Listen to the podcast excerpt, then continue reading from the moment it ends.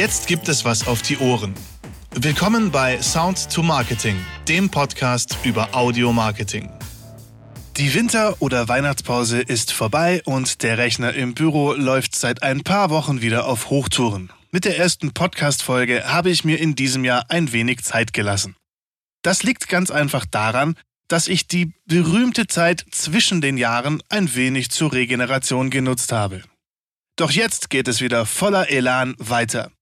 Wir sind beim Thema Podcast stehen geblieben und dieses Thema möchte ich auch heute wieder aufgreifen. Denn das Medium Podcast wächst immer weiter.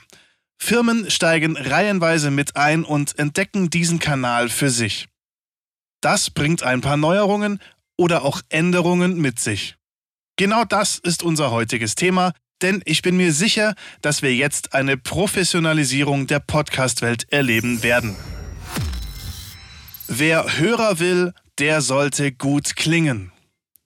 Das ist meine These. Qualität wird sich durchsetzen. Wer knackst und rauscht, wird keine Abonnenten mehr generieren. Das klingt vielleicht für den ein oder anderen erstmal hart. Aber warum ist es ein absolutes No-Go, wenn Radiosender schlecht klingen, bei einem Podcast wird das aber hingenommen? Diese Zeiten werden sich jetzt ändern. Podcasts erobern die Welt. Aktuell hört ungefähr jeder dritte Deutsche regelmäßig Podcasts. Dabei gibt es viele gute Gründe für den Podcast. Einer davon ist, dass sich der Hörer seine Inhalte selber aussucht. So informiert er sich genau über das, was er interessant findet. Oder er schaltet genau den Unterhaltungspodcast ein, den er am unterhaltsamsten findet. Zusätzlich kann sich der Hörer den Zeitpunkt, an dem er den Podcast anhört, selber aussuchen. Das sind deutliche Vorteile gegenüber anderen Medien wie dem Radio oder auch dem Fernseher. Die haben ihre eigenen Vorzüge, die woanders liegen. Doch jetzt geht es um den Podcast. Durch diese Entwicklung ist das Medium Podcast in den vergangenen Jahren sehr attraktiv geworden. Nicht nur für professionelle Podcaster und Firmen, die jetzt reihenweise einsteigen, sondern auch für Hobbycaster. Leider können auch einige Firmen zu den Hobbycastern gezählt werden. Warum es schlecht ist, Hobbycaster zu sein, erkläre ich gleich. Zuerst möchte ich den Begriff genauer erklären. Ein professioneller Podcaster ist jemand, der beim Thema Podcast nichts dem Zufall überlässt. Er hat hochwertiges Aufnahmeequipment, verfügt über tontechnische Kenntnisse und überlegt sich seine Strategie.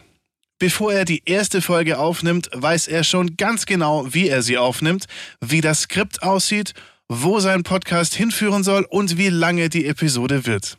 Er weiß auch schon, wo er seinen Podcast verbreiten wird. Wenn er das nicht selber kann, dann engagiert er eben die entsprechenden Leute dafür. Hobbycaster sind dagegen eher spontan und machen einfach mal. Ohne das tolle Equipment, ohne einen genauen Plan. Sie hangeln sich von Folge zu Folge und nehmen einfach irgendwie auf. Viele Firmen wollen auf den Zug aufspringen und produzieren irgendwie selbst mit dem hippen jungen Azubi einen Podcast. Mit einem Diktiergerät und ohne roten Faden im Besprechungsraum. Daher zählen auch manche Firmen zu den Hobbycastern. Bitte nicht falsch verstehen. Ich mag das. Für mich ist der Podcast ein self-made Medium. Das bedeutet, dass jeder einen Podcast starten kann und das ist auch gut so. Denn wenn wir ehrlich sind, dann können sich Firmen diesen zusätzlichen Marketingkanal sehr gut leisten, denn er macht die Firma und deren Personen nahbar und positioniert die Personen im Podcast als Experten. Ein wirklich großartiges Tool und mit der richtigen Strategie auch absolut gewinnbringend. Ein Hobbycaster kann sich allerdings eine hochwertige Audioproduktion, den Texter für die Skripte und das entsprechende Online-Marketing nicht wirklich leisten. Allerdings bin ich der festen Überzeugung, dass nun eine Professionalisierung in der Podcast-Szene stattfinden wird. Im Endeffekt entscheidet der Hörer, aber was entscheidet er? Immer mehr Firmen beauftragen Agenturen, wie meine Agentur damit die sich um den Podcast kümmern. Mit Strategie, Coachings, Sprechern und Audioproduktion. Sogar bis zum digitalen Vertrieb auf Spotify, Apple Podcasts und Co. Das ist der Grund, warum schlecht klingende und spontane Podcasts ohne roten Faden aussterben werden. Immer mehr Podcasts werden klingen wie eine Radioshow. Soundelemente, Jingles, ein Intro und ein Outro, der rote Faden, das richtige Skript und hochwertige Technik stellen den Selfmade Podcast aus dem Wohnzimmer schlicht in den Schatten. Und plötzlich klingen die Hobbycaster im Vergleich schlechter.